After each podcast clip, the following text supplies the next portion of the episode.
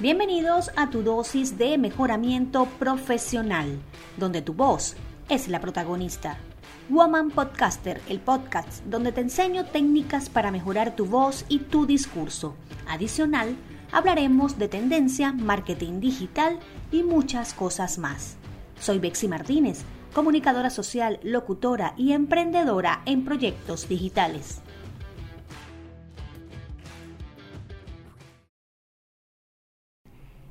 En este episodio vamos a continuar hablando sobre la locución.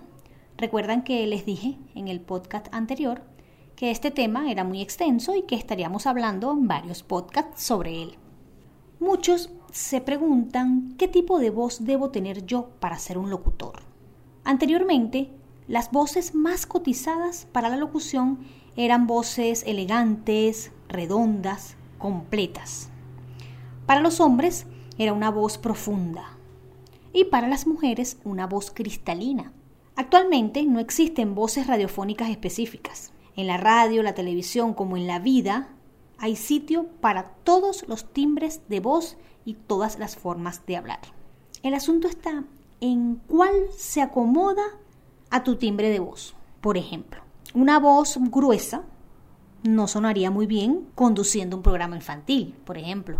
Entonces, hay que saber adecuar tu voz o tu timbre de voz al momento, a lo que se va a realizar. En vez de preocuparnos por tener una voz estéticamente perfecta, mejor cuidemos la única que tenemos que seguramente es perfecta. ¿Cómo cuidarla?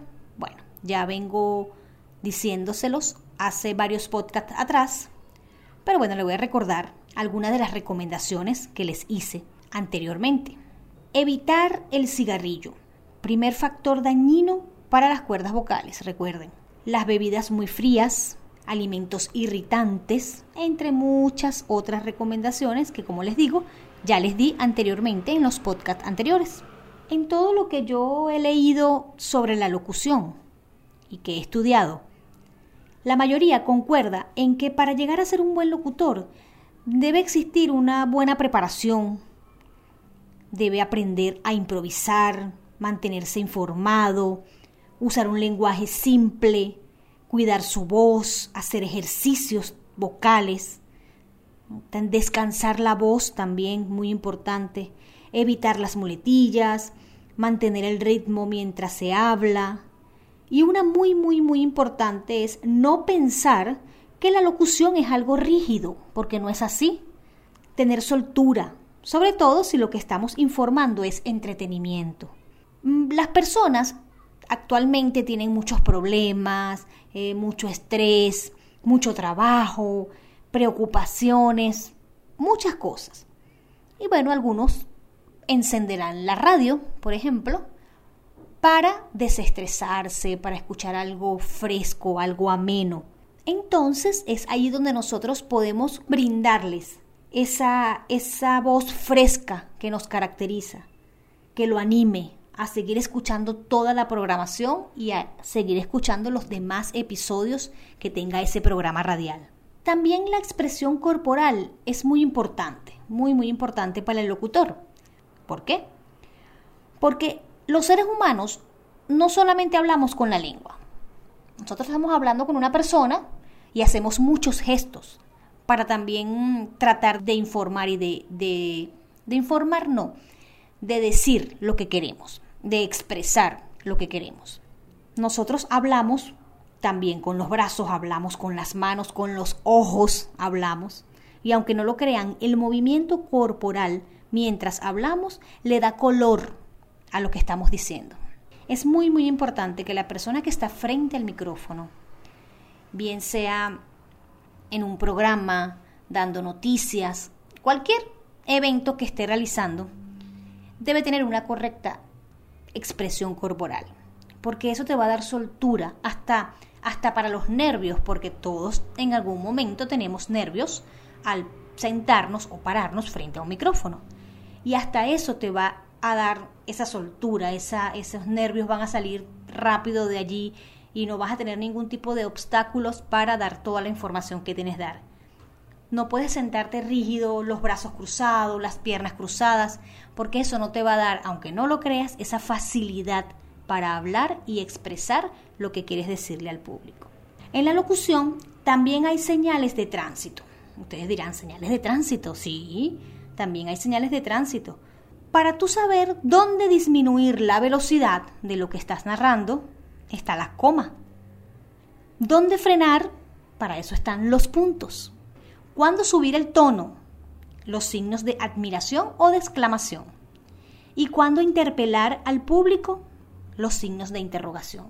Súper importante tener en cuenta que una lectura tiene signos y deben respetarse las comas, los puntos, todo, para que la lectura sea más entendible también para el que está escuchando. Tú no puedes leer una frase completa sin, sin hacerle caso a las comas, por ejemplo, porque las personas pueden confundirse y pueden interpretar diferente lo que estás diciendo. Todo esto es muy importante a la hora de sentarse, como les dije, frente a un micrófono eh, para dar el ejemplo, para dar lo mejor de ustedes a ese público. Que, vuelvo y repito, enciende esa, esa emisora o enciende ese radio y se conecta con esa emisora para liberar estrés, preocupación, angustia, para sentirse un rato liberado y escuchar algo ameno y que lo entretenga, ¿por qué no? En los próximos podcasts vamos a estar hablando sobre los diferentes estilos de locución. Yo les hablé anteriormente de que existían muchos estilos que a pesar de que un locutor puede hacer todos, siempre hay, hay locutores que se especializan en uno que otro. Eh, por decirles alguno, está la locución de, de noticias, la locución comercial, la de animación, la humorística, la de deporte, la de farándula. Son muchas, muchas, mm, muchos estilos, por decirlo así. Y bueno, vamos a estar hablando de cada uno de ellos, como les indiqué, con invitados, bien sea especialistas en el tema o también locutores que hayan tenido bastante experiencia en cuanto a ese tipo de locuciones y que van a estar compartiendo con mucho, mucho gusto con todos ustedes todo su conocimiento. Encantada de estar en este espacio con ustedes como siempre y nos escuchamos en el próximo podcast. Recuerden, compartan y comenten. Woman Podcaster. Muchísimas gracias por acompañarme en este nuevo episodio y recuerda, tomar acción, practicar y ampliar tus conocimientos, porque la voz es tu mejor arma de proyección. No olvides siempre sonreír y suscribirte a Woman Podcaster, tu podcast de mejoramiento profesional. Edición y montaje Alejandro Cárdenas.